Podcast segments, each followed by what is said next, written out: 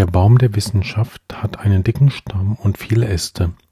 Es liegt an uns, mit unserer Kreativität neue, kleine Äste sprießen zu lassen.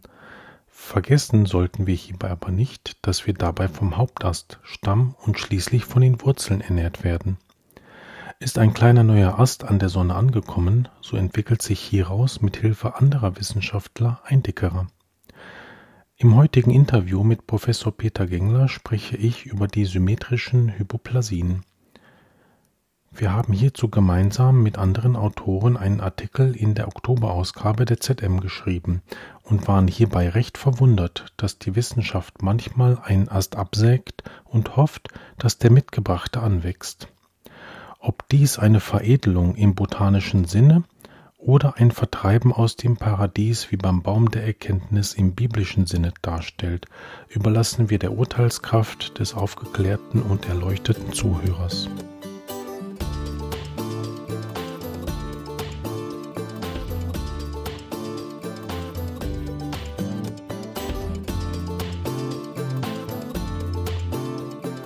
Herzlich willkommen bei Intradental, dem Podcast, der Wissen für Ihre Praxis schafft mein Name ist Thomas Lang und heute sitze ich wieder mit Peter Gengler und diesmal eine kleine Premiere für uns beide.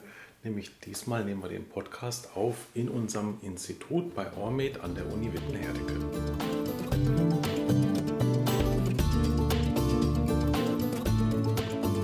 Hallo Peter. Hallo Thomas. Es ist ja schon was Besonderes. Da kommt noch ein Satz dazu. Wenn man auf Du und Du plötzlich ein Podcast beginnt. Das bedeutet ja eine noch größere Nähe, eine noch größere Kritikfähigkeit und vielleicht auch ein paar mehr Fakten, die man wirklich austauschen kann zu Nutzen der Dritten, die uns zuhören wollen. Das stimmt, das sehe ich genauso. Wobei es kann auch passieren, dass uns im Laufe des Podcasts auch das eine oder andere Sie entgleitet. ja, das ist gut möglich. Das ist gut möglich. Wir haben ja diesen Podcast eigentlich so angefangen und wir haben ja auch die erste Folge zusammen gemacht. Die nullte habe ich, ja, habe ich ja alleine gemacht, aber die erste haben wir zusammen schon gemacht, wegen Corona.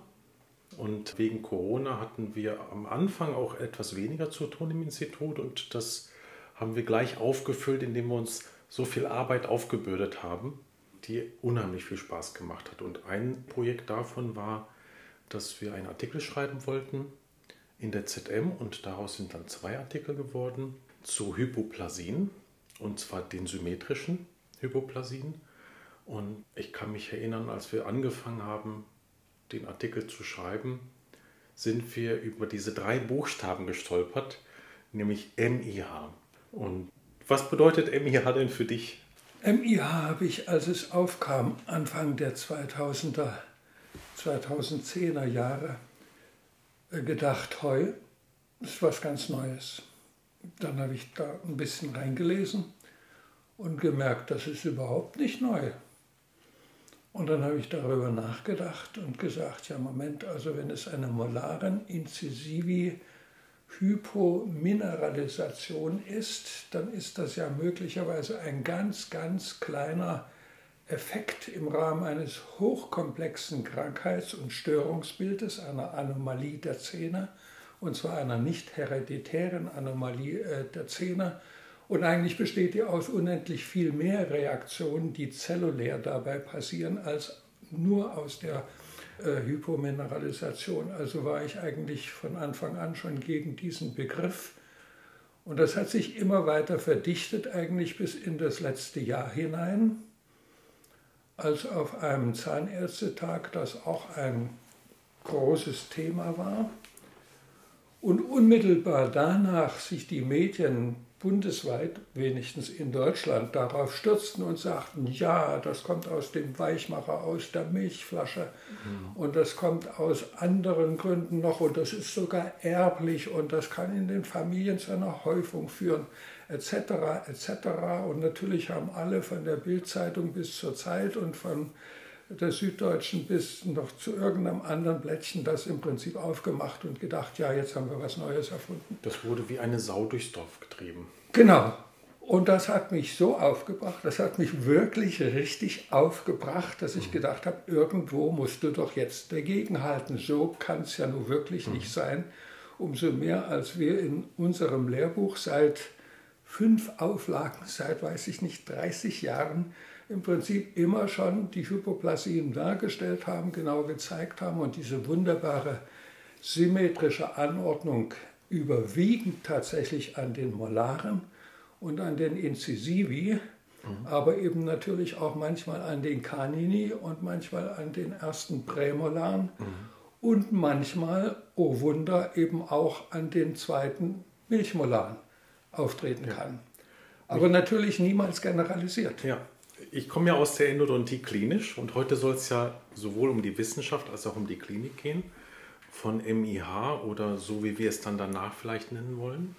Und mich hat das daran erinnert, wie wenn man auf einem Endokongress auf einmal sagen würde, wir haben jetzt eine äh, molaren Pulpitis oder eine molaren apikale Parodontitis, weil wenn man sich ein OPG anschaut, dann sind die Molaren, also die ersten Molaren, die, die dann immer am meisten betroffen sind. Und das ist ja dann so ein bisschen wie eine, ja, also eine Einschränkung auch dessen, gerade wenn man das einem Studenten so vermittelt, dann schränkt man ja auch seine Wahrnehmungsfähigkeit ein, das gleiche Krankheitsbild an anderen Stellen zu entdecken. Also wenn Professor Bär in der Vorlesung etwas über molaren Endo, und zwar sechs Jahres molaren Endo, wenn es dazu eine Ringvorlesung gäbe, erzählen würde, dann könnte es sein, dass die äh, nächste Generation an, äh, an Studenten äh, überhaupt sich total wundert, dass auch mal ein Siebener eine Pulpitis kriegen kann. Und das ist quasi das, was mich so als aus der klinischen Sichtweise darüber, ja, wo ich mich so ein bisschen pikiert habe, sage ich mal. Aber jetzt hast du ja schon den Begriff Hypoplasie genannt. Jetzt steht das H in MIH nicht unbedingt für Hypoplasie, oder? Nein, nein, es steht für Hypomineralisation und die Hypoplasie ist aber richtig. Und wenn man dann molaren und Inzisive auch noch weglässt und nur von der Hypoplasie der Zähne spricht, mhm. dann ist man eigentlich tatsächlich richtig. Und, und wenn man von der Entstehung her sieht, die gute Karin Wehrheim, Kinderzahnärztin in Amsterdam und zwischendurch dann niedergelassen in Amsterdam in einer eigenen, aber überwiegend kinderzahnärztlichen Praxis, hat eben 2003 diesen Begriff mal in die Diskussion gebracht auf einem europäischen Forum der pädiatrischen Zahnheilkunde und hat auch noch so eher gesagt, na ja, also mir scheint, dass das ein Name wäre, aber man wird einen Konsens finden und, und dann gibt es vielleicht eine äh, neue Nomenklatur dazu. Mhm. Wenn man das jetzt da einmal durchdekliniert, dann ist natürlich die, die Reduktion auf Molaren allein falsch, die Reduktion auf Incisivi ist dann genauso falsch und die Reduktion auf Hypomineralisation, also auf einen Mineralis Mineralisationsdefekt, ist erst recht falsch. Mhm. Und dann kann man auch sagen, naja, sie hat ja plötzlich im Prinzip auf etwas hingewiesen, was völlig vergessen worden ist. Dann sage ich mal, Moment, Moment, also was heißt hier plötzlich vergessen? In jedem ordentlichen Lehrbuch ist die Hypoplasie wunderbar dargestellt, ist ihre Entstehung und ihre bekannte Äthiologie und insbesondere die Pathogenese in der Auffassung des 19. Jahrhunderts, die Pathogenese in der Auffassung des 20. Jahrhunderts und die Pathogenese heute in der Auffassung des 21. Jahrhunderts nie kardinal verändert worden. Sie hat sich nur entscheidend vorwärts bewegt und ist heute viel genauer. Darauf kommen wir, denke ich, mit Sicherheit eben auch noch zurück. Und einfach um jetzt historisch äh, zurückgekommen, wer hat denn den Begriff geprägt? Das war Dr. Otto Sigmondi, mhm. ein jüdischer Zahnarzt, der aber in Wien lebte und in Wien auch gearbeitet hat. Der ging 1893 als Repräsentant der österreichischen Delegation äh, zum zweiten World Dental Congress in Chicago und hat dort am zweiten Tag, jetzt muss man dazu erst noch wissen, bevor ich auf den zweiten Tag zurückkomme, mhm. dass natürlich der First World Dental Congress äh, in Paris war und der dritte war dann in London und dass das die Vorläuferkongresse der FDI, Fédération Dentaire Internationale, Kongresse gewesen sind, die bis heute jährlich einmal stattfinden. Damals fanden die so im zwei, drei, vier Jahresrhythmus statt aber es waren wirklich die Vorläufer und aus denen ist dann eine ganze Serie geworden der globalen Abstimmung was ist heute besonders wichtig in der Zahnheilkunde und wie empfehlen wir allen unseren Kolleginnen und Kollegen auf der ganzen Welt, Zahnärzten und ihren Mitarbeitern, dass sie diese und jene Krankheit so und so betrachten sollen. Leitlinien äh, werden ausgegeben, ähm, entsprechende Rekommendationen, also Empfehlungen etc. etc. Alles das, was die FDI heute da ausmacht.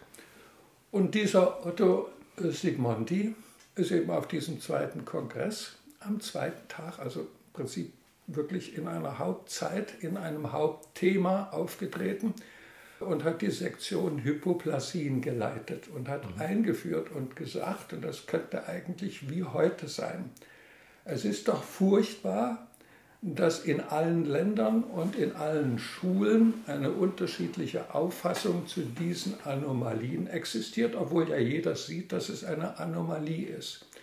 Und die einen sagen Erosion und die anderen sagen Atrophie. Und die Erosion trifft natürlich nicht zu, weil die ja intraalveolär entstanden sind, also vor präeruptiv, wenn man so will. Die Bezeichnung Atrophie trifft erst recht nicht zu, weil eine Atrophie immer davon ausgeht, dass mal etwas voll gebildet worden ist und später dann atrophiert. Und dort ist ja gerade nichts voll gebildet gewesen. Und das hat ihn auch so gestört weil es eben auch ein nicht ganz seltenes Krankheitsbild war, dass er aufgestanden ist und gesagt hat, ich sage, dies ist eine Hypoplasie, eine Minderentwicklung, das ist also gar nicht nur so sehr eine Fehlentwicklung, sondern eine Minderentwicklung. Hypoplastisch heißt ja, etwas ist minderentwickelt und nun kann man ja sagen, nur dann war das also ein Wortschöpfer.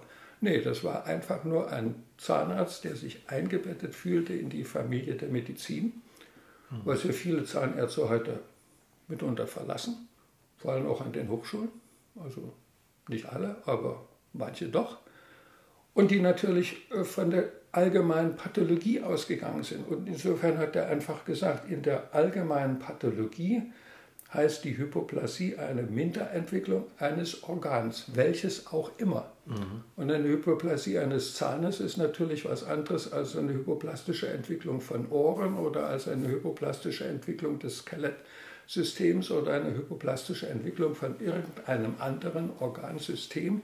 Das Prinzip, dass eine Entwicklung in der Entwicklungsphase gestoppt wird, mhm. wie wir heute wissen, durch zelluläre Kommunikation und Fehlinformation, dass bestimmte Zellen und Zellverbände nicht mehr das ausführen können, wozu sie eigentlich in der Entwicklung des Organismus gemacht sind und demzufolge zu einer Hypoplasie führen.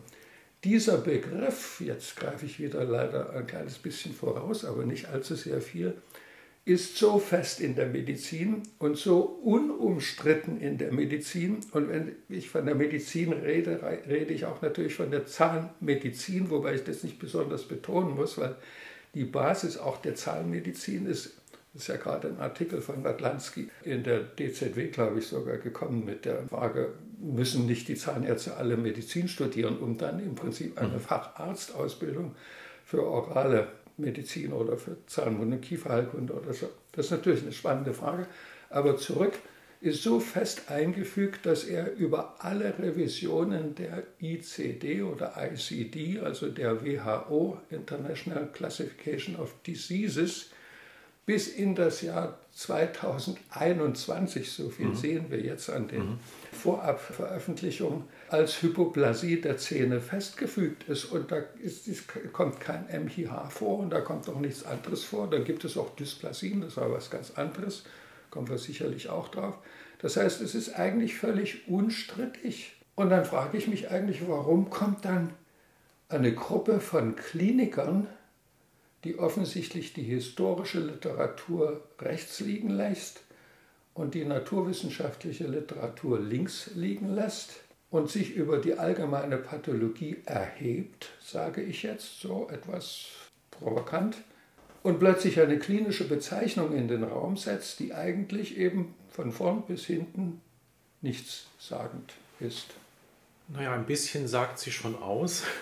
Wenn auch das Schöne an dem Begriff der Hypoplasie ist, dass er ja wirklich äh, beschreibend ist und allgemeingültig und dann auch alle unterschiedlich sichtbaren Krankheitsbilder mit erfassbar macht. Das ist quasi so das. Also ich glaube, dass die Zahnärztin, den Namen hast du genannt, aber äh, den habe ich schon, schon wieder vergessen. Karin Wehrheim. Ja, dass die sich vielleicht auch einfach zu sehr hat blenden lassen von dem, dass man einfach vom Schmelz ausgeht, dass es wie ein Mineral dasteht, was dann irgendwo entkalkt, obwohl jetzt dann ja gar nicht aus Kalk besteht. Und das ist einfach eine Simplifizierung der Zahnmedizin. Die geht ja bis in die Endodontie hinein. Da kalzifiziert dann etwas im Wurzelkanal, was ja auch schon nicht stimmt.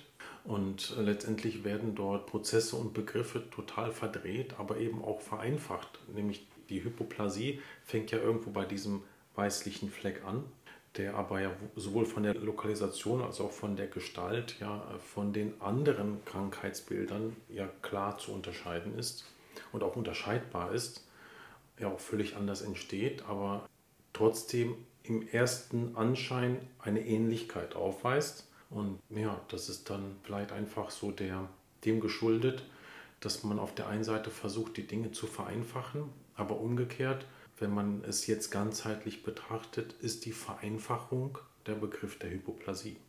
Ja, natürlich. Weil er halt wirklich ja, ähm, auch außerhalb der Zahnmedizin gilt und auch in den unterschiedlichen Abstufungen immer Gültigkeit erfährt. Mhm. Aber man muss, glaube ich, ein bisschen komplexer in der Lage sein, darüber nachzudenken. Das glaube ich schon ich weiß gar nicht, ob das vielleicht am Elmex Gelee-Ei liegt, wo die dann ständig Werbung ein Ei mit Elmex Gelee eingestrichen haben und dann in Essig gelegt.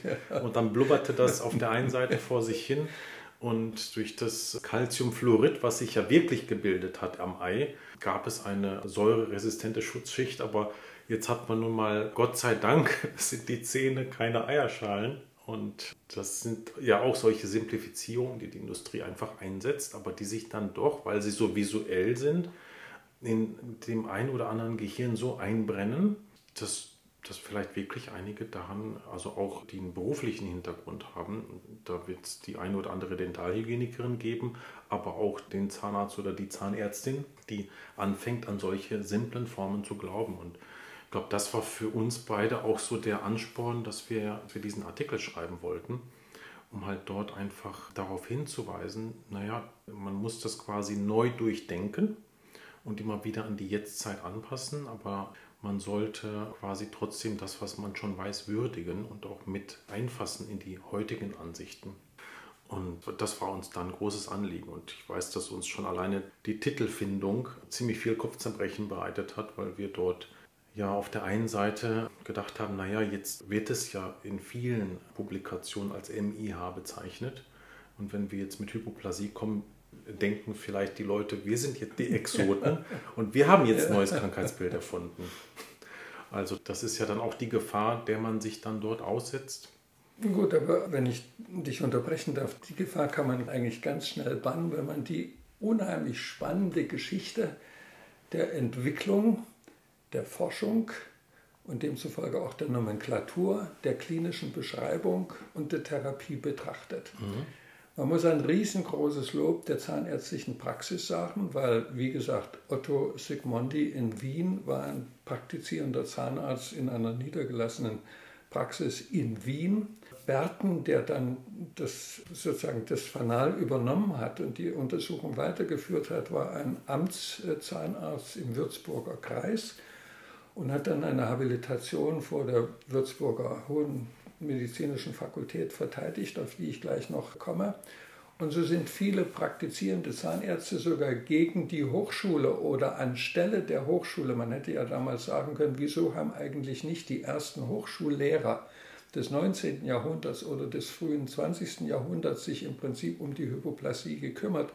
Der nächste, der im Prinzip letzten Endes dann zumindest für die Studenten gelebt und geschrieben hat, also Black, dann eben in, in seinem absoluten Standardwerk, die konservierende Zahnheilkunde, in diesen zwei berühmten Bänden, in dem, in dem ersten Band, wo er im Prinzip, sagen wir mal, die ganze naturwissenschaftliche Grundlage der Zahnhartsubstanzerkrankung beschreibt, und im zweiten Band dann im Prinzip auf der Grundlage seiner Kavitätenklassifikation sozusagen die praktische Zahnheilkunde beschreibt und in dem Vorwort zu beiden Bänden gesagt hat, ich weiß schon als Hochschullehrer, mhm. um die geht es ja jetzt, dass wahrscheinlich meine Studenten alle den zweiten Band lesen werden Und nur ganz, ganz wenige, die interessiert sind, werden auch den ersten Band lesen, wobei natürlich der zweite auch heute im gewissen Sinne noch gilt. Also zumindest die Perfektion der Versorgung von kranken Zähnen ist schon von Black gut, gut auch heute immer noch abzuleiten.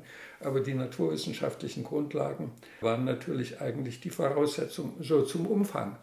40 Seiten von etwa 300 Seiten im ersten Band widmet Black der Hypoplasie. Er nennt sie zwar noch Atrophie, also er war noch mhm. eben auf dem falschen Dampfer der, der Nomenklatur, mhm. aber er hat sie beschrieben und eigene Untersuchungen dazu durchgeführt, die waren absolut große, große Forschungsergebnisse. Und die Schlussfolgerung, die er damals getroffen hat, es liegt an allgemeinen Ernährungsstörungen während der Zahnentwicklung. Auch die gelten, kommen wir auch sicherlich drauf, auch heute noch.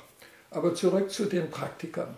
Berten 1895 hat dann seine Habilitationsschrift eben an der Würzburger Uni eingereicht, hatte sie aber zur gleichen Zeit in der deutschen zahnärztlichen Monatsschrift in, ich glaube, vier unterschiedlichen Beiträgen über das ganze Jahr 1895 verteilt, veröffentlicht, eigentlich Zeile für Zeile und Kapitel für Kapitel hat sich bei Sigmonti bedankt, dass er die richtige Nomenklatur gefunden hat und dass er sich der allgemeinen Pathologie angeschlossen hat und hat sich bei Sigmonti bedankt, dass er ihm aus dem Nachlass seines gerade eben, also 1894, verstorbenen Vaters lithografische Ablichtungen von Zahnscherbchen, auf die mhm. komme ich gleich, überlassen hat.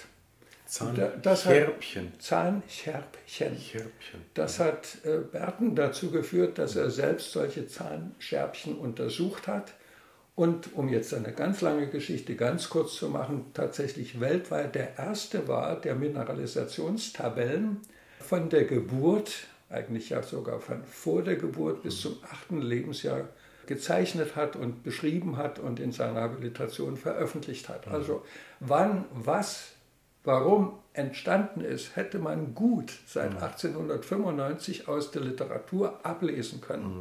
Und normalerweise, das ja dann später im Prinzip in diesen ganz übersichtlichen und die ganze Dentition und die ganze Milchzahndentition umfassenden Mineralisationstabellen von Skauer und Massler, die ja eine große Bedeutung für die Klinik auch heute noch haben, die eigentlich in keinem einzigen Lehrbuch fehlen dürften. Und nun mag jeder mal gucken, ob in seinem Lehrbuch ja, die Massler und Skauer Grafiken tatsächlich auch noch findet. Aber zurück zu, äh, zu Berten. Er hat dann das Gleiche gemacht, was der Vater Sigmondi in Wien gemacht hat. Man hat nämlich tote Totgeburten oder tote Säuglinge im Prinzip ja sezieren müssen, um im Prinzip auf den Todeszeitpunkt zu kommen, wenn die Ursache bekannt war oder mhm. gleich gar erst recht, wenn die Ursache unbekannt war was ein ganz wichtiges in der Zeit von so einer übergroßen frühkindlichen, also Säuglingssterblichkeit mhm. und Totgeburten. Das war ja wirklich ein Riesenthema, nicht nur zu Semmelweis und mit Semmelweis Hintergrund, sondern eben auch so, sagen wir mal, in der allgemeinen Praxis. Und im Prinzip waren die Zahnärzte auf die Idee gekommen, dann präpariere ich den Kopf und die Kiefer und dann hole ich die Scherbchen heraus mhm. und die Scherbchen sind im Prinzip die Mineralisationsteile ja. von entweder noch Milchzähnen mhm. oder von bleibenden Zähnen. Mhm. Und welche Teile dazu Milchzähnen gehörten und welche Scherbchen zu bleibenden Zähnen gehörten, das konnte man wunderbar unterscheiden. Mhm. Und daraus leitete man ab, also man ging umgekehrt, man wusste eigentlich, wann die Zähne sich entwickeln. Okay oder erfuhr es durch die Sektion ah. und nutzt es aber für forensische Zwecke, ja. um vor Gericht aussagen zu können, die Mutter ist dran schuld oder nicht dran schuld, mhm. die Totgeburt ist dadurch entstanden oder nicht, oder mhm. jedenfalls in dem und dem Monat entstanden mhm. und der tote Säugling ist äh, in dem und dem oder ist so und so alt, gleich wenn es jetzt irgendwo gefunden wurde. Das heißt, es wurde dafür benutzt, um den Todeszeitpunkt genau. festzustellen, intrauterin. Genau. Und das ist natürlich, ja, das macht absolut Sinn. Und dann kam eben Berten auf die Idee, und er war ja auch Amtsarzt, heute würde man für eine Kreisverantwortung daraus machen, in der Umgebung von Würzburg. Und er hat alle die Distrikte, die also die Dörfer und Gemeinden, die um, um Würzburg waren, äh, hat er eben untersucht, sowieso im Rahmen der zahnärztlichen Untersuchungen der Kinder mhm. und hat dabei über 3000 Kinder in seinem Untersuchungsgut gehabt über mehrere Jahre und hat, wenn ich die Zahl jetzt recht im Kopf habe, glaube ich, 250 hypoplastische Anomalien gefunden. Das heißt, er war ein Mann, der wusste, worüber er redet. Er mhm. hatte das ja wirklich gesehen und über 200 Fälle, dann kann man natürlich von dem weißen Fleck im Prinzip bis zur Aplasie der ganzen äh, Krone und also der schmelzbedeckten Krone mhm. und so kann man da natürlich sehr viel, sehr viel aussagen. Mhm. Er brachte eine wunderbare Klassifikation dieser Hypoplasien, an der sich bis heute auch nichts geändert hat. Er hat, im Prinzip war das zwar schon die Zeit, wo es auch Fotografie natürlich gab, aber die war eher noch etwas Exotisches, im Wesentlichen daraus Zeichnung abgeleitet und hat diese Zeichnung, und es ist ja gerade so eine Hypoplasie, lässt sich ja in der Zeichnung eines Zahnes manchmal viel besser darstellen und auch quasi mhm. mit der dreidimensionalen darstellen, was sich da eben verändert hat und warum sich das verändert hat. Und er war auch derjenige, der gesagt hat, ja, die ist besonders häufig an den ersten Molaren, also an den Sechsjahrmolaren permanenten Gebisses und in zweiter Linie und manchmal auch eben zusammen an den ähm, Incisivi im Oberkiefer häufiger als im Unterkiefer. Es gibt aber auch Fälle, wo im Prinzip eben es nur an einem Molaren auftritt, im Oberkiefer in der Regel, oder eben an einem Incisivus äh, irgendwo, meistens auch im Oberkiefer, äh, oder eben an zwei Zähnen anstelle von vier etc. etc. Die ganze Vielgestaltigkeit dieses Krankheitsbildes schon gesehen und aber immer gewusst und, und wusste ja auch warum. Es ist symmetrisch. Es sind mhm. alle Zähne, die in dem Moment mineralisiert werden, die in dem Moment, mineralisiert ist sogar das falsche Ausdruck, die in dem Moment im Prinzip aus einer zellulären Reaktion bei der Induktion der Matrix des Dentins und bei der nachfolgenden äh, Sekretion der Matrix äh, des Schmelzes, also durch die Amyloblasten, beides wird ja durch die Amyloblasten ausgelöst und die Amyloblasten sind in ihrer Induktionsphase so bescheiden für sich selbst, dass sie sagen, naja, also ehe ich jetzt hier Schmelz bilde und dabei sowieso untergehe und das Licht dieser Welt eigentlich schon mit der Eruption mhm. auch nicht mehr sehe, warte ich erstmal ab, wie sich denn das Dentin mhm. entwickelt und ja. ob sich Dentin entwickelt. Mhm. Also erst wenn die Dentinentwicklung angefangen hat mhm. mit der Sekretion äh, von Matrix aus den Odontoblasten und dann ihrer relativ raschen und wellenförmigen Mineralisation, dann weiß ich, dass ich mich im Prinzip zur Ruhe setzen kann und den Schmelz eben anfange und schließlich fertig bilde. Es ist ja, es ist ja letztendlich der Schutz des Dentins. Ja. Und deshalb muss erst das Dentin da sein, ja. bevor sich der Schutz bevor überhaupt Schutz aufsetze. Und so wie jetzt wieder die Haizähne ja nur aus Dentin bestehen. Genau. Und gar keinen Schmelz haben, Nein. weil es Wegwerfprodukte sind. Genau. Ist es beim Menschen so, dass es ja lebenslang halten muss. Genau. Hm. Ja, genau. Und aus dieser Erkenntnis hat dann auch Werten im Prinzip, wieder in einer wunderbaren Zeichnung, die man in seiner äh, Arbeit sieht, im Prinzip die Entwicklungslinien des Dentins und die Entwicklungslinien des Schmelzes gezeigt und hat dann eben auch gesagt, und das hat er ja durch Schliffe im Prinzip eben auch untersucht und nachgewiesen, dass im Prinzip, wenn ein Schmelzdefekt da auftritt, dann tritt der äquivalente und zeitgleich entstandene Dentineffekt da auf. Und wenn er dann ein bisschen weiter unten zahnhalsnah, also viel später in der Zahnentwicklung auftritt, dann tritt er im Dentin natürlich irgendwo auch schon fast im Wurzelübergang, ein bisschen übertrieben jetzt auf. Das heißt, er wusste ganz genau, wie ein Zahn sich entwickelt, welche Entwicklungsmuster hm. jeder Zahn ein bisschen unterschiedlich hat. Prämolaren sind anders als Molaren, die Incisivi sind wieder anders, die Canini sind auch wieder ein bisschen anders.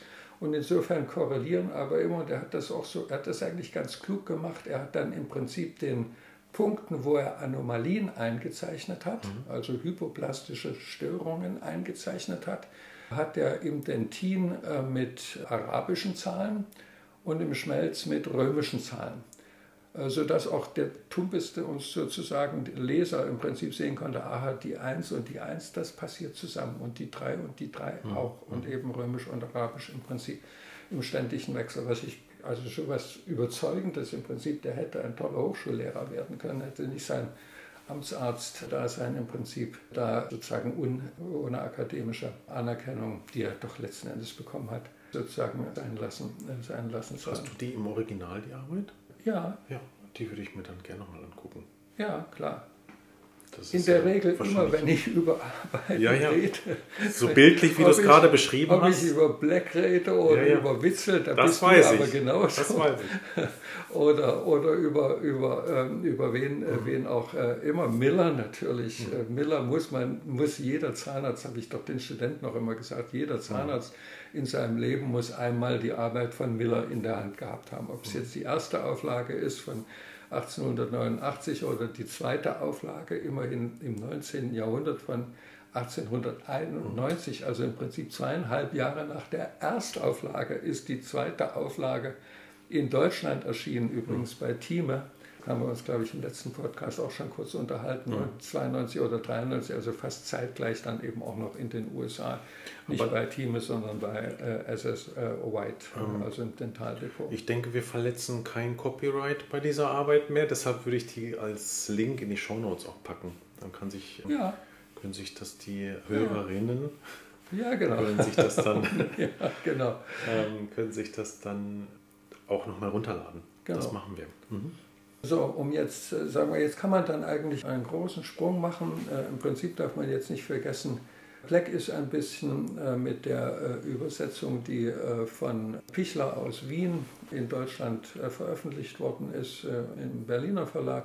1914 rausgekommen. Das heißt, natürlich war damals die Stimmung der Zahnärzteschaft logischerweise nicht so sehr auf die Literatur von Pleck gerichtet. Und dann kam die Weimarer Zeit, jetzt bleiben wir in Deutschland, die auch nicht viel anders war und in, in Österreich natürlich auch nicht viel anders. Also auch da ist Berten und Sigmund, die sind da eher vielleicht ein bisschen vergessen worden. Aber, und das ist jetzt wieder wichtig, also man kann es heute nicht sagen, die sind aber alle innerhalb von 10 oder 15 oder 20 Jahren vergessen worden. Ja, nein.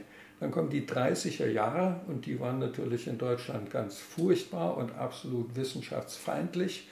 Und wenn sie nicht wissenschaftsfeindlich war, dann hat zumindest die International Community von den deutschen Forschungsergebnissen in dieser Zeit überhaupt nichts wissen wollten. Also wenn die einen ethischen Kodex an ihre Wissenschaftskommunikation gelegt haben, dann versuchten sie auf jeden Fall und schon gleich gar all die jüdischen tollen Kollegen, die nach Israel, nach- in die Türkei, in die USA, ich rede auch von Zahnärzten, emigriert sind, haben natürlich nicht auf die deutschen Universitäten geguckt, die bekanntermaßen im Prinzip nationalsozialistisch mehr oder minder, ja, äh, naja, mir fehlt es. Mir fehlt ein Da fehlen höflicheres, äh, höflicheres Ja. Verb ähm, äh, dafür, äh, dafür nicht ein. Vielleicht Jedenfalls- mehr oder minder. Ja. Jedenfalls waren die 30er Jahre in Großbritannien und insbesondere auch in den USA durch Isaac Scour, Maury Musler und eine Reihe anderer, die in ihren Gruppen arbeiteten, durch massenhafte histologische, histopathologische Untersuchung der Zähne, eine riesen, riesengroße Tradition eben auch äh, seit Hunters Zeiten in Großbritannien. Äh, Und wenn man so will, natürlich auch eine riesengroße Zeit seit Witzel, äh, der ja fast nur mit der Histologie gearbeitet hat, in Essen schon und später dann in Jena und dann natürlich auch zuletzt in, zuletzt war er dann in Düsseldorf, oder? Äh, Witzel? Oh, das weiß ich tatsächlich nicht. Nee, Ja, ich glaube, nein. oder, oder in Köln oder irgendwo, jedenfalls irgendwo am Rhein. Wie, Hm. äh, wie, da würde jetzt Regina Montag würde sagen, aber ich habe euch doch immer das Leben Hm. Das hat sie, von das hat sie eigentlich Ja. gezeigt. Ähm, so, was machten die, die veröffentlichen zwischen 1939, 40 und 41 im äh, American Journal of Dentistry oder American Journal Dental Association, so musste man besser sagen, eine Menge von Arbeiten. Das machten sie ähnlich wie Berten, indem sie eben auch ganze Serien daraus machten, die dann auch zum Teil über das Jahr 40, 41 hinweggingen und schufen diese klassischen im Prinzip eben in dem Heft, äh, von dem aus sie jetzt auf den Podcast gelangt sind, wo dankenswerterweise eben die zahnärztlichen Mitteilungen äh, sich bereit erklärt hatten, auch ganzzeitig äh, die Mineralisationslisten oder Mineralisationsdiagramme, muss man fast sagen, oder, oder Infogramme da zu drucken, wo im Prinzip von der Zahnentwicklung intrauterin, ich glaube im- ab dem fünften Monat in utero, und dann eben über die Geburt und dann, ich glaube, bis insgesamt zum 30. Lebensjahr auf zwei so großen Tafeln die gesamte Milchzahnentwicklung und die gesamte bleibende Zahnentwicklung dargestellt wird.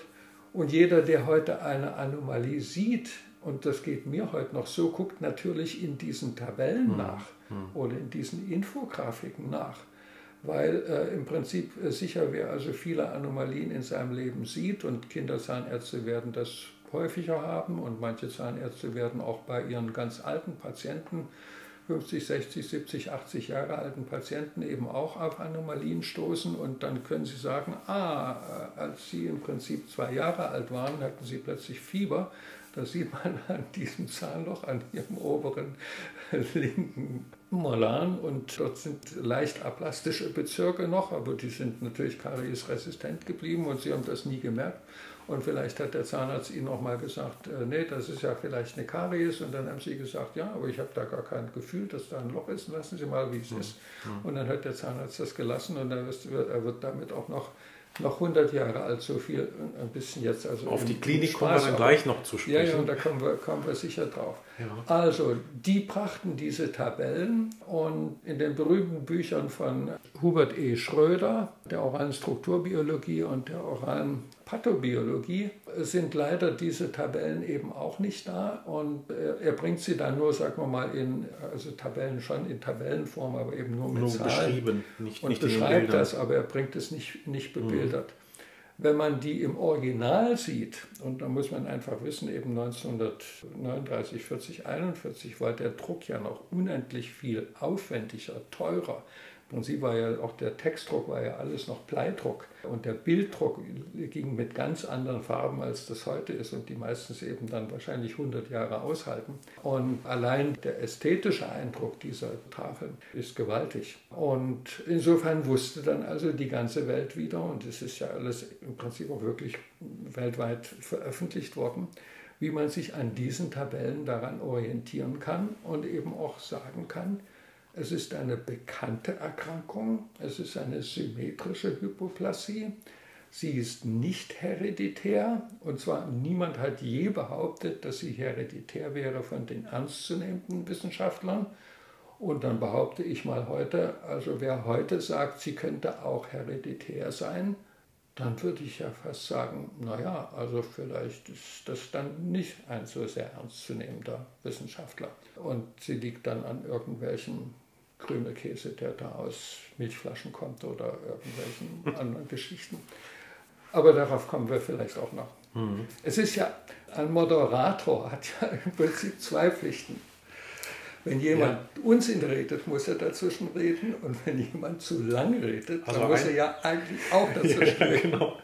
Ja, ich habe so ein paar Anhackpunkte, nämlich du hast gesagt, dass die Hörer vor allem auf den Podcast gekommen sind, weil sie den Artikel in der ZM gelesen haben. Ich glaube, wir sollten davon ausgehen, dass es eher andersrum sein wird, Peter. Denn du weißt ja, dass heutzutage die Zahnärzte relativ wenig lesen. Und ich kann mir gut vorstellen, dass wir eigentlich den Zuhörerinnen, dass wir denen den Rat geben sollen, nachdem sie den Podcast gehört haben, die ZM auch nochmal sich, die wahrscheinlich irgendwo auf dem Schreibtisch liegt, also wir sprechen von der Ausgabe, die Mitte Oktober 2020 erscheint oder erscheinen wird. 16.10. 16. Oktober. Mhm. 16. Oktober erscheinen wird. Und da haben wir den Artikel geschrieben und auch ein klinisches Beispiel. Also es sind eigentlich zwei Artikel. Die kommen beide ja in der gleichen Zeitschrift. Genau. Und da wird es den einen oder anderen geben, der auf unseren Podcast kommt, aber es wird eine Vielzahl von Leuten geben, die den Podcast zuerst hört und sich dann fragt, von welchen, von welchen Grafiken reden die denn da? Also das ist dann so, dass das eben in der ZM nachzulesen ist und auch, aber vor allem auch nachzuschauen ist. Weil wir haben, als wir den Artikel geschrieben haben, mit dem Verlag lange diskutiert, dass wir eben diese Tafeln äh, laminieren und zum Raustrennen machen, sodass man sich die halt wirklich ähm, in der Praxis letztendlich ins Behandlungszimmer in die Schublade legen kann um dann im Patientengespräch das wie einen kleinen Spickzettel zu haben.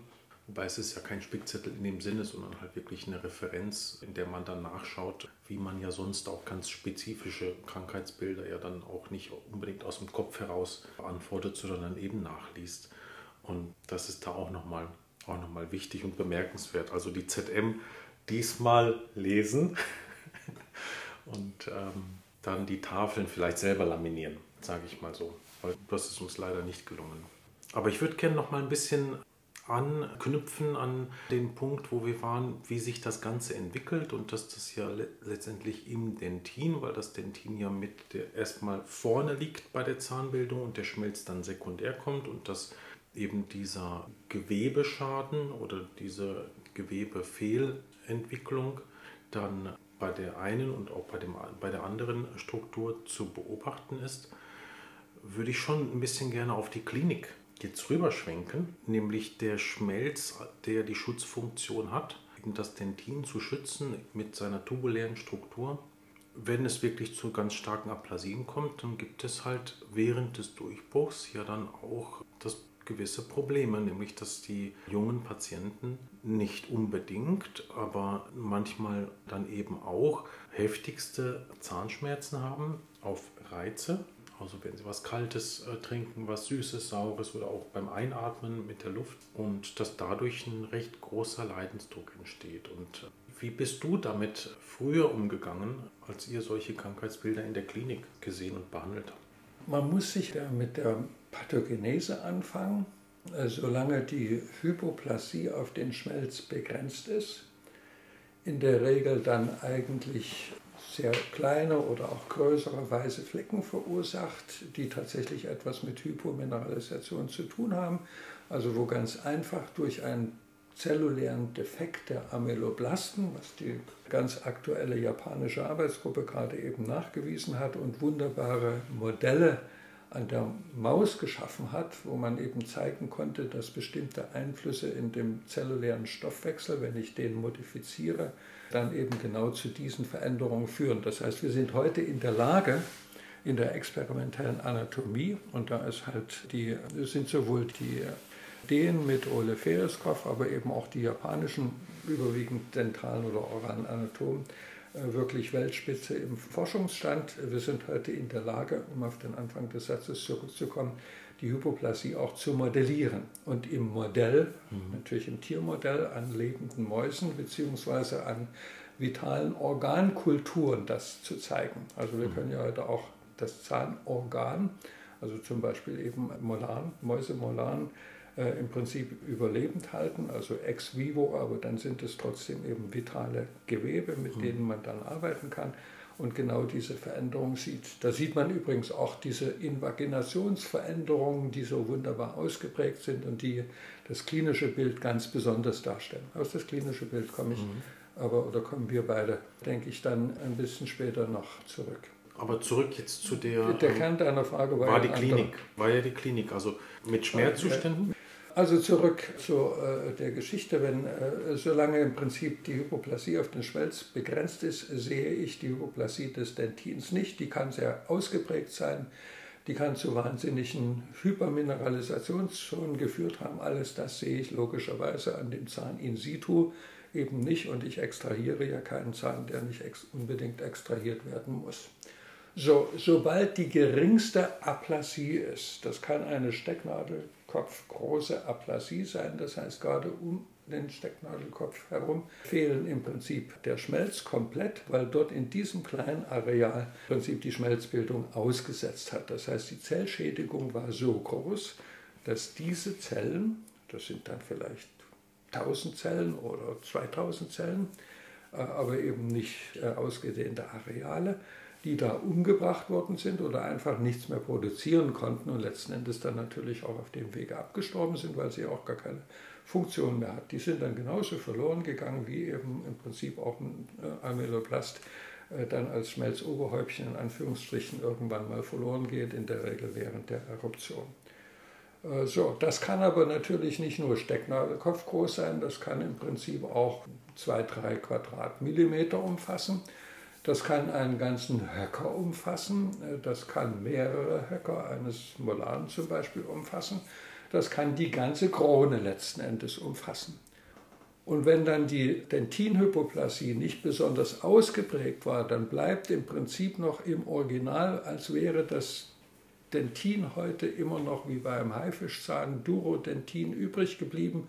Und dann sieht man sogar Höcker und das muss man dann eben in die ZM gucken und wir haben alle mhm. Tollen Bilder, die wir nur hatten aus unserer nur wirklich jahrzehntelangen Erfahrung eben mit viel Akribie eigentlich in die ZM reingebracht und mhm. die ZM hat uns das eben auch gestattet und hat relativ viele Abbildungen, die typisch für die Erkrankungsform sind, eben auch genommen. Dann kann aber natürlich die Hypoplasie des Dentins auch so schwer gewesen sein, dass im Prinzip, sagen wir mal, eben auch schon Teile der Höcker von, vom Dentin während des Durchbruchs äh, im Prinzip nicht mehr da sind und eben auch verloren gegangen sind. Und dann bricht der Zahn durch und bricht äh, ganz normal durch. Äh, und, und dann sagt man sich, ja, was, wie geht es denn dann weiter? Naja, weiter geht es dann ganz normal ohne Anomalie. Also die Anomalie-Ursache ist ja dann längst vorbei die ist ja vier, fünf, vielleicht sechs Jahre, vielleicht sogar sechseinhalb Jahre lang vorbei. Also wir reden über einen ganz, ganz, ganz langen Zeitraum. Und während der Eruption ist ja aber die Dentinbildung besonders ausgeprägt. Also solange der Zahn nicht eruptiert, braucht er ja keine wahnsinnig rasche Dentinbildung.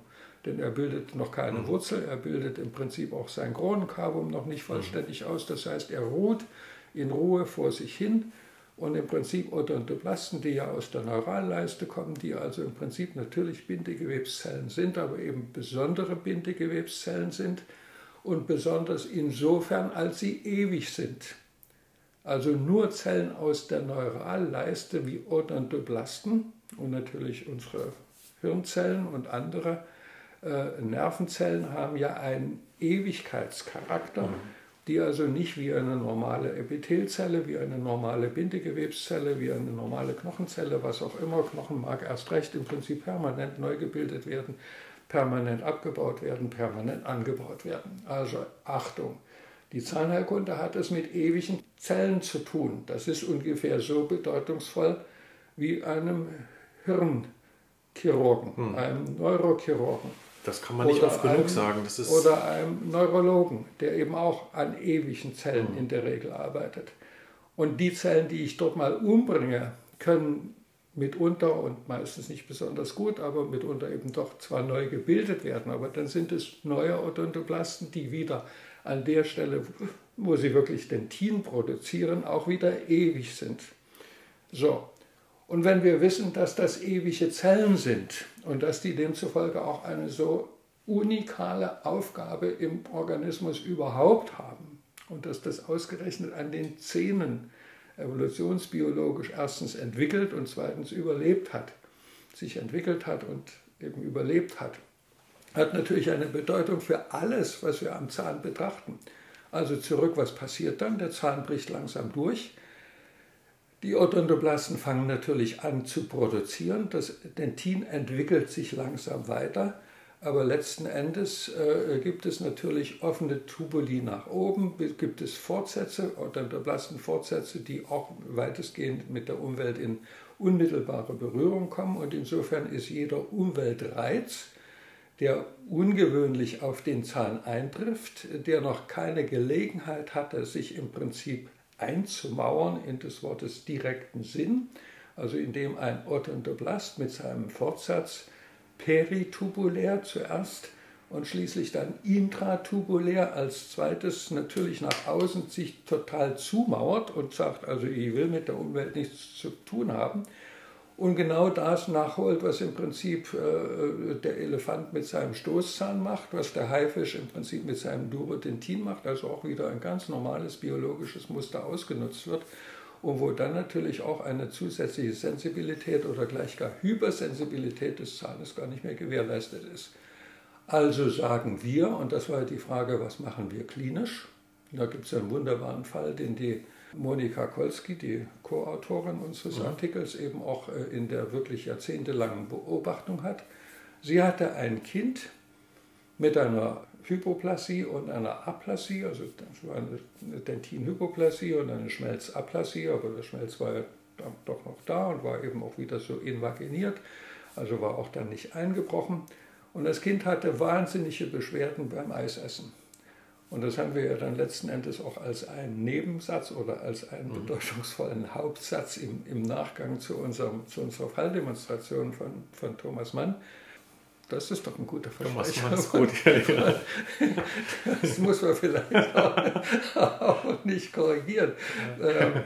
Ich meine, wenn man, man muss sich ja bei jeder wissenschaftlichen Diskussion auch über, über das, was man selbst sagt, freuen können. Und das, was man hört, muss man sich erst recht freuen können. Äh, und insofern sind Versprecher ja nie, die, die entstehen ja durch irgendwas. Also ich habe jetzt an große Literatur gedacht, weil ich ja von einem bedeutungsvollen Satz gesprochen habe.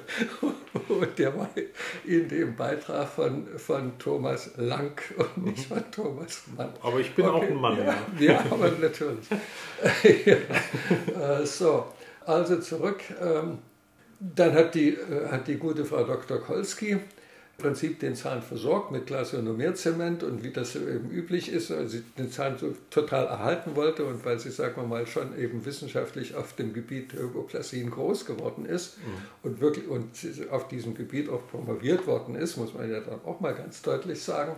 Und hat das zwei, dreimal erneuert und das hielt natürlich nie. Es ist mhm. immer wieder runtergefallen und irgendwo hat sie es aufgegeben. Und dann hat sie noch eine kleine Weile weiter gewartet und dann kam das Kind irgendwie ein Dreivierteljahr später oder anderthalb Jahre später dann immer noch mal, ist heute immer noch Patient bei ihr, mhm. nach mehr als 30 Jahren. Mhm. Und hat überhaupt keine Hypersensibilitäten mehr. Ja, warum mhm. denn nicht? Weil die Odontoblasten entweder umgebracht werden, und jetzt muss ich hier wieder laut und deutlich sagen, Nekrosen der Pulpa im Gefolge einer Hypoplasie habe ich in meinem ganzen beruflichen Leben nicht ein einziges Mal gesehen mhm. und ich würde bezweifeln, ob es überhaupt welche gibt, weil der Schaden der Odontoblasten, selbst bei einer Aplasie, natürlich nie so groß ist, dass die Odontoblasten in ihrer Gänze im Prinzip pathologisch verändert mhm. werden und in die Degeneration hineinrutschen und zu einer Pulpanekrose führen. Das könnte ja dann sogar eine sterile, also abakterielle Nekrose sein. Also leben die fröhlich vor sich hin, produzieren fröhlich im Prinzip äh, zentripedal, so viel Dentin wie der Zahn eben gerade braucht. Und dann tut Und zentrifugal äh, im Prinzip mauern sie ihre mhm. Tubuli ein, weil sie ja plötzlich merken, heu, mir fehlt der Schmelz da oben drauf. Also muss ich es machen wie der Elefant oder mhm. wie der Haifisch oder wie beide, ist ja jetzt egal. Also ich greife ein uraltes evolutionsbiologisches Muster in der Zahnentwicklung auf und bilde quasi wie Durodentin. Das mhm. ist nichts anderes. Nur so. Und das ist eine wunderbare, dicke, dichte, hypermineralisierte Schicht, die wir heute in der, in der Klinik in der Regel als Dentinsklerose bezeichnen und in der Klinik natürlich auch gerne benutzen, wenn, wir, wenn, wenn da eine Karies entstanden ist, aber, aber natürlich nicht am hypoplastischen Zahn, sondern an einem anderen Zahn, geht ja auch die Karies, um das einfach gegenzusetzen. Wenn eine Karies einen Zahn trifft, kann die ja progredient verlaufen und dann bleibt sie stehen. Und dann kann sie wieder progredient verlaufen, dann bleibt sie wieder stehen. Aber diese Progredienz kann ja auch irgendwann mal schneller sein als das Stehenbleiben. Mhm. Und wenn im Prinzip der Einbruch größer ist als die Bildungsfähigkeit der Pulpa, die ja eigentlich nur dazu da ist, Dentin zu bilden, und zwar lebenslang, dann stürzt natürlich die Karies in die Pulpa infiziert die Pulpa mit allen endodontischen Folgen, die dann daraus entstehen. Und das ist ja fast unser tägliches Brot- und Buttergeschäft in der zahnärztlichen Praxis. Das lag dann da aber nicht an der Hypoplasie. Nee, und dann lag es mit Sicherheit dort nicht an der Hypoplasie. Und, genau. Und da gebe ich dir total recht. Also immer dann, wenn ich jetzt, wenn man sieht, der Zahn ist in Eruption, dann ist ja die Pulpa noch so hochaktiv und ja auch so gewebsreich und auch so stark vaskualisiert, weil ja die Apexogenese noch nicht abgeschlossen ist dass es äh, schwer vorstellbar ist, dass es dort zu einer Nekrose der Pulpa kommt. Also in dem Zustand kann man ja einen, einen Zahn dekapitieren und die Pulpa wird auch dann nicht untergehen, sondern es wird halt lebenslang ein Pulpapolyp dort nach außen äh, die ganze Zeit knospen oder zumindest eine ziemlich lange Weile. Der sich dann sogar noch epithelisiert. Der sich dann sogar noch epithelisiert, genau. Der kann dann, dieses Epithel kann dann aber keine Zahnschmelzglocke mehr bilden. Das ist die, richtig. Die Zeiten sind dann vorbei. Genau. Aber jetzt würde mich interessieren, weil meine Frage auf die klinische Therapie, also dass man jetzt, äh, wenn, das sind ja junge Patienten, wenn man es abdeckt mit einem provisorischen und dann möglichst wenig reizenden Füllungsmaterial, das ist ja nun mal der Glasunomerzement, vor allem wenn er halt in der richtigen Form angemischt wird, ist er dazu in der Lage. Dann ist das nach der zweiten oder dritten Austauschfüllung ist das Thema jetzt gegessen für den Patienten. Aber wir haben hier damals denn das therapiert, wenn es wirklich richtig heftige Aplasien gewesen sind, die dann vielleicht nicht unbedingt empfindlich waren, aber dann zum Beispiel kosmetisch den Patienten extrem gestört haben. Hattet ihr dort auch schon mit den Kompositen gearbeitet? Ne, die waren ja, also wenn man jetzt die 70er Jahre, das war ja so der Anfang deiner klinischen Tätigkeit nimmt, gab es ja die Komposite nicht. Das heißt, hat man dann dort zu Kronen gegriffen. Aus kosmetischen Gründen musste man ja dann. Im Prinzip waren in der Kinderzahnheilkunde waren ja seit Menschengedenken, würde ich fast sagen, also auch äh, Ausgang des, des 19. Jahrhunderts waren konfektionierte Stahlkronen, die tatsächlich auch immer so hießen. Im Deutschen waren das eben auch konfektionierte Stahlkronen. Und im Englischen und im Französischen wurden sie eben entsprechend auch immer in der Landessprache üblich äh, äh, bezeichnet. Und im Prinzip der wichtigste Hersteller, der sich eigentlich über mehr als ein Jahrhundert durchgesetzt hat, war 3M. Äh, Und 3M ist ja ein Stahlkonzern gewesen, also war es ja naheliegend, dass die eben damit umgehen konnten, genauso wie ja in der Zeit nach dem Ersten Weltkrieg, ThyssenKrupp, die heute so sehr in der Diskussion und eigentlich in einem wirtschaftlichen totalen Schlamassel sich befinden, mhm. äh, natürlich keine Kriegsproduktion weder für Deutschland noch gleich gar für außerhalb Deutschlands äh, machen durften, gedacht haben, Stahl, Stahl, Stahl, auch das interessiert doch die Zahnärzte. Und sind auf die äh, Titanprothesen gekommen und haben das Titan im Prinzip als Prothesenkunststoff für die mhm. Prothesenbasis eingeführt. Wobei, da kann ich dir sagen, als ich im, in der Villa Hügel war, mhm. dort in dem Krupp-Archiv, da gibt es dann auch Vitrinen und da wird von Krupp der Vipla Stahl genau gezeigt äh, für den Modellguss. Und Vipla steht dann für Viplatin. Genau. Und ist eine besondere Edelstahlsorte, mhm. die die dann halt für die Zahntechnik zur Verfügung genau. gestellt haben. Genau, ja, ja, mhm. nein, nein, genau. Und wer immer im Prinzip in die Villa Hügel mal reingeht, sollte an diese Vitrine gehen. Ich glaube, dass die ja. ewig da steht und dass die da, wirklich wichtig ist. Da gibt und es auch eine ganz große, eine, eine zwei Meter große K-Pfeile, neben der ich mich habe fotografieren lassen, nämlich so ein Vierkantstahl, den die einmal um 360 Grad verdreht haben. Das ist dann auch ganz bemerkenswert. Okay, ja, ja. Da fühlt man sich selber wie ein Odontoblast. Ja. ja. Okay, Der auch das, ewig das, ist. Ja, das ist richtig. Ja, das, ist, das, ist, das ist ein sehr guter Vergleich. So, und äh, was hat 3M gemacht? Äh, und, und damit haben sie damals natürlich auch darauf rekurriert, also was passiert denn mit einem durchbrechenden Sechsjahr-Molan, der ja fast noch wie ein, wie ein Milch, es ist ja ein deutlicher Zuwachszahn, eigentlich ist nicht wie, sondern es ist ja ein Milchzahn oder es ist zumindest ein Zahn aus der ersten Dentition. Also kein Ersatzzahn, was äh, im Prinzip 4 und 5, die Prämolaren und alle Inzisivi sind natürlich eigentlich simple, sage ich jetzt, Ersatzzähne und die echten, richtigen, guten Zähne der ersten Dentition sind eben 6, 7, 8. So, also ist 3M auf die Idee gekommen und hat gesagt, naja, dann machen wir also Stahlkronen für 1 bis 5, das ist ja sicher wichtig und gilt hauptsächlich für die Karies. Also wenn eine Karies so schlimm ist, dass er im Prinzip der Zahn entweder extrahiert werden muss oder über eine Wurzelkanalfüllung als Platzhalter. Und der Witz war ja die Platzhalterfunktion. Also man wollte ja den Platz aus kieferorthopädisch klugen Gründen erhalten. Also hat man den Zahn mit Stahlkronen versorgt. Heute kann man das im Prinzip mit Kunststoffen auch machen, mit Komposit mitunter, manchmal auch nicht besonders gut. Und insofern sind die Stahlkronen ja nicht total aus der Mode gekommen. Und dann waren eben die sechs Jamularen, die in der Zeit, wo sie durchbrachen, ja noch gar nicht von Karies zerstört waren. Ich meine, zur Karies-Zerstörung brauchte ein sechs Jamulan ja doch schon anderthalb, zwei oder gar drei Jahre und manchmal noch längere Zeit. Und dann war natürlich die, die Eruption vollständig. Und wenn die Eruption vollständig war, brauchten sie keine Stahlkrone mehr. Also konfektionierte Stahlkronen für sechs nahm man dann eben, um die Zähne während der Eruption zu schützen, um sie dann letzten Endes definitiv mit irgendeinem anderen, in der Regel entweder Teilkrone oder auch mit einem Composite-Aufbau äh, oder mit äh, irgendeinem anderen im Prinzip jedenfalls adaptierbaren und anpassungsfähigen mhm. Füllungsmaterial zu versorgen. Die Stahlkrone war ja des Teufels, wenn man daran gedacht hätte, dass sie lebenslang auf dem Zahn geblieben wäre.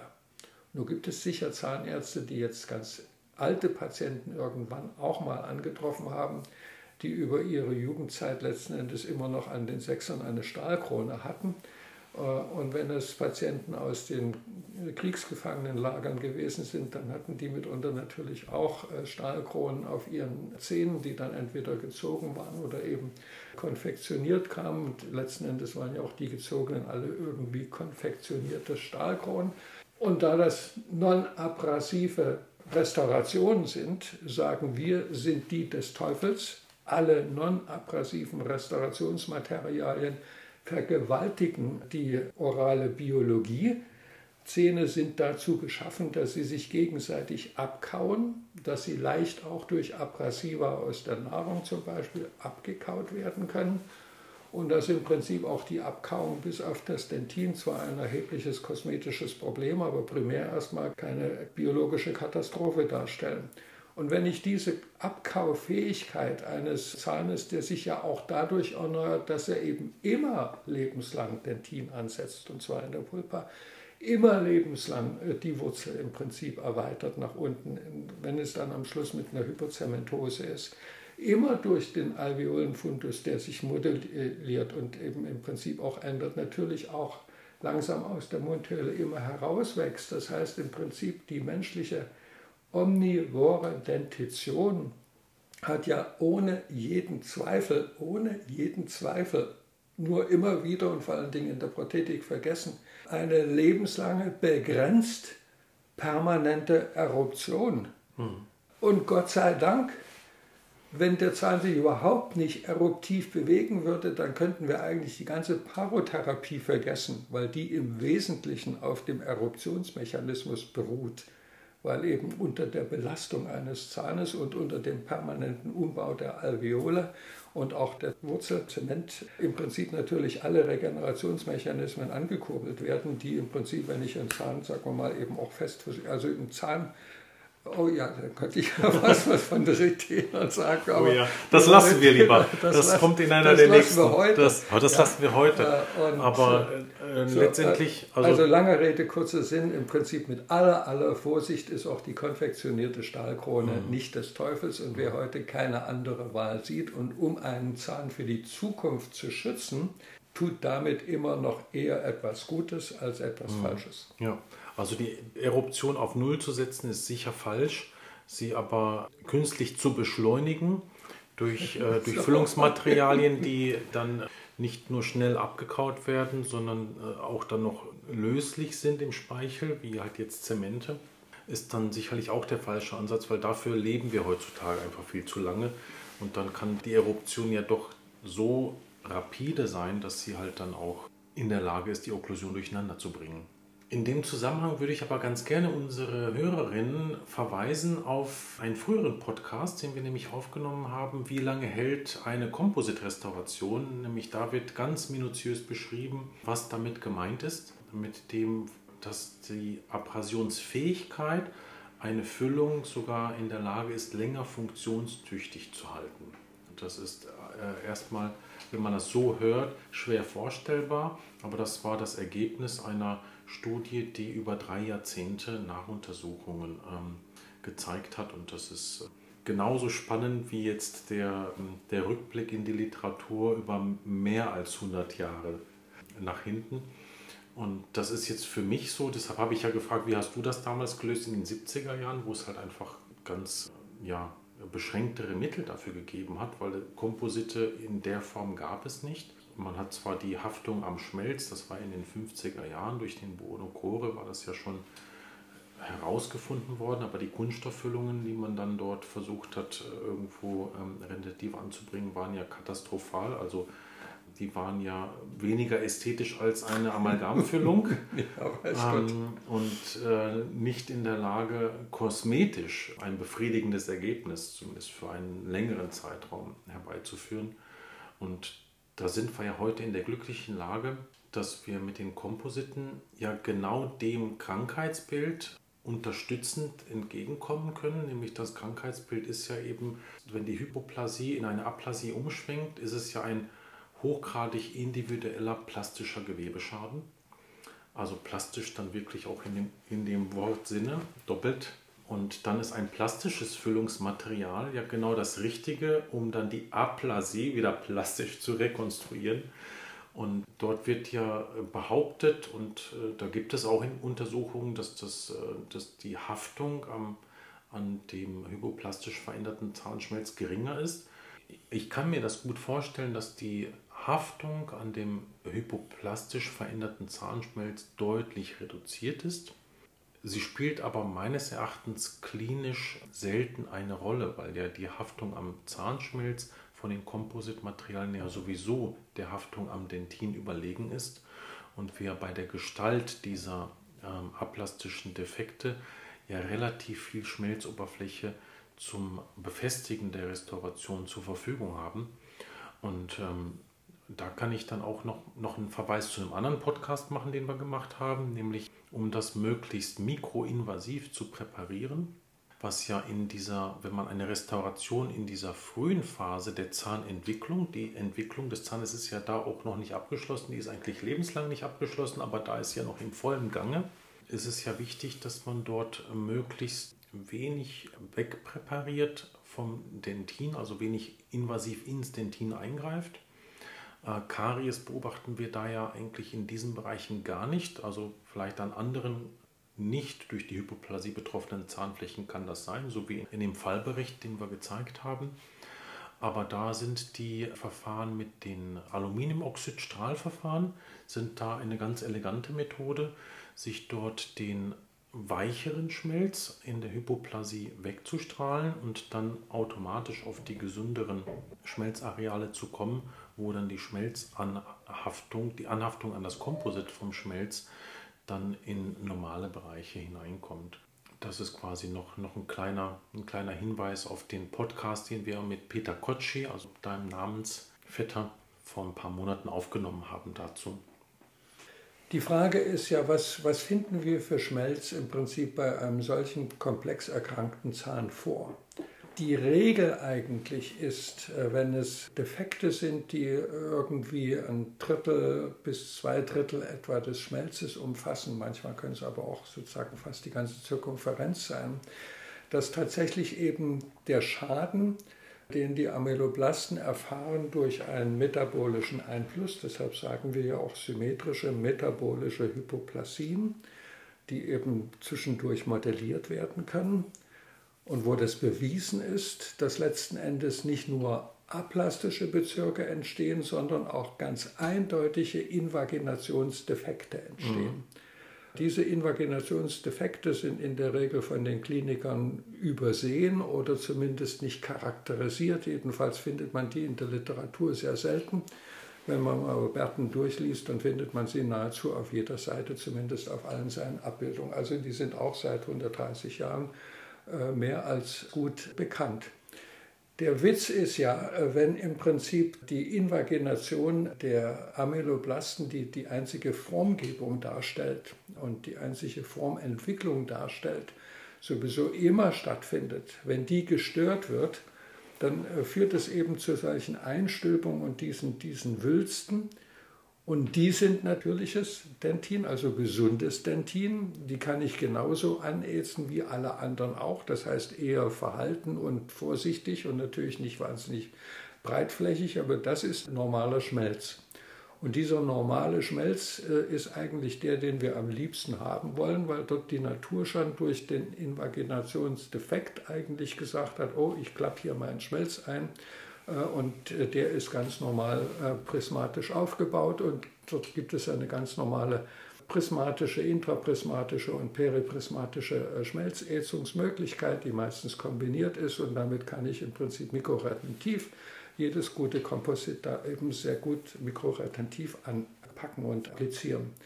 Wenn das nicht der Hast Fall du versucht, den Begriff Kleben zu vermeiden? Ja, ja, ich habe jetzt, weil es ja, ja, nun schon gleich gar nicht, es ist ja keine chemische Verbindung. Also es gibt keine chemische Verbindung mit keinem Komposit dieser Welt und mit dem Schmelz. Es gibt natürlich auch keine chemische Verbindung mit dem Dentin. Also das sind alles Mythen, die natürlich die Industrie nutzt von oben bis unten und im Prinzip uns äh, ein X für ein U vormacht. Und, das ist die Frage, was und, man unter Kleben ja. versteht. Also ob ja. das als chemische Verbindung muss es ja nicht unbedingt sein. Aber Nein, ist ja auch häufig ist es ja, sagen wir mal, eben auch mikroretentiv. Und das ja. ist ja schon wunderbar. Und Wandspalten bleiben sowieso immer. Also insofern auch das, das wissen wir von jedem Komposit zurück. Wenn jetzt tatsächlich die Hypoplasien im Prinzip auch die nicht aplastischen Bereiche erreichen und, äh, sagen wir mal, zu deutlichen Mineralisationsdefekten auch ausgedehnt im Schmelz führen, dann bricht dieser Schmelz natürlich auch früher ab. Wobei das Hauptsächliche, denke ich, eher ist, wenn man die klinischen Fälle wieder betrachtet, dass eigentlich auch der nicht hypoplastische, aber eben auch nicht invaginierte Schmelz, sondern der einfach da irgendwo aufhört, wo der hypoplastische abgekaut worden ist und der nicht hypoplastische immer noch steht, aber jetzt von einem hypoplastischen Dentin unterstützt wird und eben nicht genügend unterstützt wird. Also der Dentin, die Dentinstütze für den nicht hypoplastischen Schmelz, das sieht man ja, der ist dann eben auch nicht weiß verfärbt, der sieht nicht kalkfarbig aus, sondern er ist eben eigentlich ein gesunder Schmelz aber er hat gar keine Unterstützung mehr. Und insofern bricht der natürlich bei, beim Kauen und bei mhm. jeder anderen mechanischen Belastung, wenn man so relativ leicht ab und führt dann zu einem klinischen Bild, was eben so aussieht. Wir haben ja in, in dem klinischen Fall gibt es einen, einen besonderen Zahn, wenn ich es jetzt recht im Kopf habe, ist das der 4,6 da gibt es auf der einen Seite ist tatsächlich eine deutlich sichtbare Invagination des Schmelzes, da ist der Wulst darüber und mit dem Schwulst passiert nie was äh, auf der bukalen Seite. Und auf der lingualen Seite, das ist ein Unterkieferzahn, das wäre es ja nicht 4,6, Entschuldigung, äh, ist das eben abgebrochen und da sieht man im Prinzip die Abbruchkanten. Also auch an einem und dem gleichen Zahn kann das eine wie das andere passieren. Mhm. Und das ist, wenn man so will, natürlich auch wieder ein Hinweis eben auf die Komplexität und multiple Formgestaltung von Hypoplasien, die immer eben eigentlich immer hypoplastische, aplastische Reaktionen von fehlenden Funktionen der Amyloblasten und von fehlenden Funktionen der Odontoblasten und dann wieder Aufgreifen der Odontoblasten. Also mhm. man muss sich das einfach wunderbar als alles im Fluss vorstellen und man kann ja an der klinischen Erscheinungsform die Entstehung nahezu monatsgenau bestimmen. Äh, man kann im Prinzip die Schadensausdehnung äh, sehr genau bestimmen. Man kann im Prinzip die Pathomechanik im Prinzip wunderbar nachverfolgen und eine ganze Geschichte über einen hypoplastischen Zahn erzählen und kann einfach und muss einfach dann eben auch die Eltern, das ist mein klinisches, das habe ich im Prinzip gerade hier in der, in der Fakultät ja fast, äh, fast anderthalb Jahrzehnte gemacht, die Eltern beruhigen und sagen, also ihre Kinder, äh, die jetzt noch geboren werden, Geschwister, werden sowas nie haben. Das ist jedenfalls die Wahrscheinlichkeit, dass, dass sie sowas haben, müsste ja dann mit einer Erkrankung in dem frühkindlichen zusammenfallen und das ist in der Regel ausgeschlossen. Erstens. Zweitens, äh, also insofern kriegen Sie so viele Kinder, wie Sie in der Familie gerne haben mögen. Sie brauchen nicht die Spur von einer Sorge haben. Es gibt keine familiäre Häufung. Es gibt überhaupt keine Geschwisterhäufung, weil es die nicht geben kann. Es sei denn, dass es absolute, extrem seltene Zufälle sind. Und es ist natürlich eben nicht vererblich und es entsteht an allen anderen Zehen auch nicht. Wo es jetzt nicht ist, da wird es nie sein. Wieder in Abwandlung von einem Rilke-Spruch, wenn man so will. Äh, und damit kann man natürlich die Eltern und die Großeltern wahnsinnig beruhigen und sagen, ja, okay, und mit den, mit den paar Hypoplasien werden wir schon umgehen können. Ja, wobei wir haben da in dem Zusammenhang, fällt mir ein, äh, über die Patientin, die aus Kasachstan kommt, also die dort aufgewachsen ist, gesprochen. Und klar kann man dann sagen, alle, alle haben das gehabt dort und äh, kann man denken, das ist dann erblich. Aber das ist halt dann eben nicht erblich, sondern das liegt halt an den Umweltfaktoren. Und ähm, da haben wir ja auch darüber gesprochen, dass es doch interessant wäre, mal die, die Familien zu untersuchen, die damals, als die Katastrophe in Tschernobyl gewesen ist, weil da war das, die Nachbarstadt Pripyat war ja dann relativ spät evakuiert worden. Und das war eine relativ junge Stadt mit sehr vielen Familien, jungen Familien. Und, und das wäre auch mal interessant. Aber da hast du nichts in Bewegung gebracht, glaube ich, ne? in, dem, in dem Zusammenhang, dass man da mal an die, es an gibt die Mütter zumindest- herankommt. Ja, es gibt zumindest keine offizielle Literatur, obwohl ich äh, schon fest überzeugt bin, dass ukrainische und oder russische Zahnärzte damals auch äh, im Prinzip danach gefahndet haben, wobei damals heißt ja dann eben sechs Jahre später oder Mhm, fünf Jahre später, je nachdem. äh, Also wenn wir davon ausgehen, dass die Hauptursache eben kurz vor der Geburt, also antenatal, perinatal und postnatal und dann natürlich eben auch bis zum zweiten, dritten, maximal vierten Lebensjahr im Prinzip. Also man hätte diese Population untersuchen können und müssen. Ich bin ziemlich Könnte überzeugt, dass das, das kann man heute Ja, immer eben. noch machen, Ja, weil das, ich meine, die leben ja alle noch. Mhm, äh, und gerade eben Pripyat ist ja die Stadt gewesen, die quasi wie so eine sozusagen Retortenstadt aus den Sümpfen da ausgebaut worden ist, um äh, im Prinzip für die äh, Wohnraum und eben auch Kulturangebote und äh, also alles, was man im Prinzip braucht für die Arbeiter in dem Mhm. Atomkraftwerk zu haben. Die Stadt ist ja mit dem Kraftwerk sozusagen entstanden. Und leider Genau. mit dem Kraftwerk eben auch untergegangen. Das ist Mhm. dann der, das ist dann der, äh, der, der Preis. Mhm. Aber äh, Radiationseinflüsse äh, können schon eine große Rolle spielen, so wie wir im Prinzip eben auch im ZM-Artikel dann geschrieben haben bei den viralen Ursachen. Dass, ich meine, die Röteln äh, verursachen sowas, die Lewis verursacht äh, auch Hypoplasien. Und ob äh, SARS-CoV-2 im Prinzip das auch verursachen kann, kriegen wir 2026 das erste Mal mit. Und insofern ist es spannend für die Zahnärzteschaft 2026 mal Ja. zu gucken, wie sieht das denn aus? Mhm. Und dann fragt man natürlich eben, ja, hatten Sie vielleicht eine Covid-19-Erkrankung, Mhm. die Mutter oder den Vater? Ja, da, da sagst du was, weil wir hatten eigentlich vor, im Podcast über Corona nicht zu sprechen. Weil jetzt alle Welt über Corona Weil spricht. alle Welt, Ja. weil, A, weil wir quasi im Lockdown angefangen haben, den Podcast zu machen, da wollten wir eben gerade das nicht zum Thema machen. Ähm, aber das wäre dann wirklich ein schönes Thema. Aber das, das wird sich ja dann erst in ein paar Jahren zeigen. Ich fand das wieder ganz spannend, vor allem auch die ganzen historischen Rückgriffe und auch vor allem auf die ganzen ähm, kleinen Details der Zahnentwicklung, die, ja- mit der man sich beschäftigen muss, wenn man sich mit dem Thema der symmetrischen Hypoplasien auseinandersetzen möchte, also wirklich auseinandersetzen möchte und das nicht nur degradieren im, im wahrsten Sinne des Wortes äh, möchte auf ein simples Krankheitsbild von, von sechs Jahrmolaren und, und Incisivi. Ich denke, das ist uns hier für unsere Hörerinnen ganz gut gelungen. Ich danke dir sehr und freue mich schon auf die nächste Folge, weil einige Themen sind uns ja jetzt durch diesen Podcast ja wieder in den Sinn gekommen.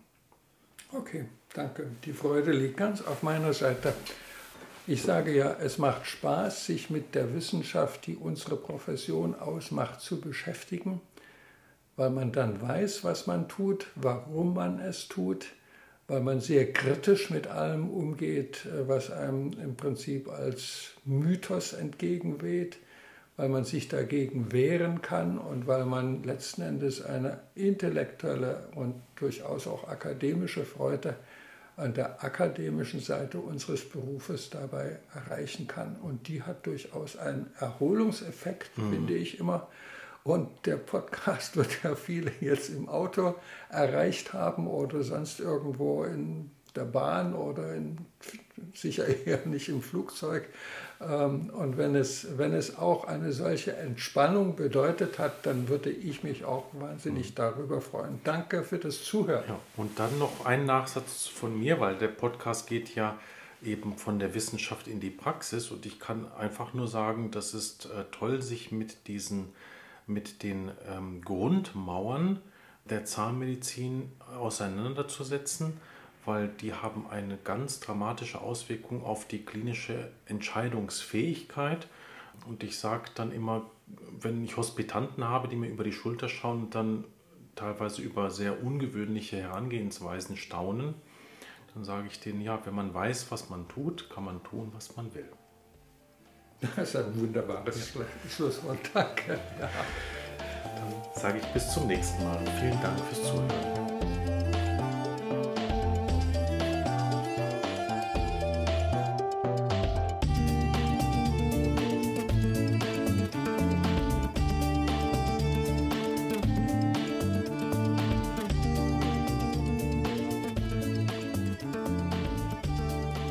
Das war eine weitere Folge von Intradental. Wenn Ihnen diese Folge gefallen hat, würde ich mich sehr über eine Bewertung bei iTunes freuen. Dadurch verbessern Sie die Sichtbarkeit für interessierte Kollegen. Noch mehr würde ich mich über ein direktes Feedback oder Anregungen für kommende Folgen freuen. Hierfür müssen Sie nur auf den Link ganz unten in den Shownotes klicken. Sie gelangen dann auf die Podcast-Seite und können Ihre Botschaft dort direkt persönlich einsprechen.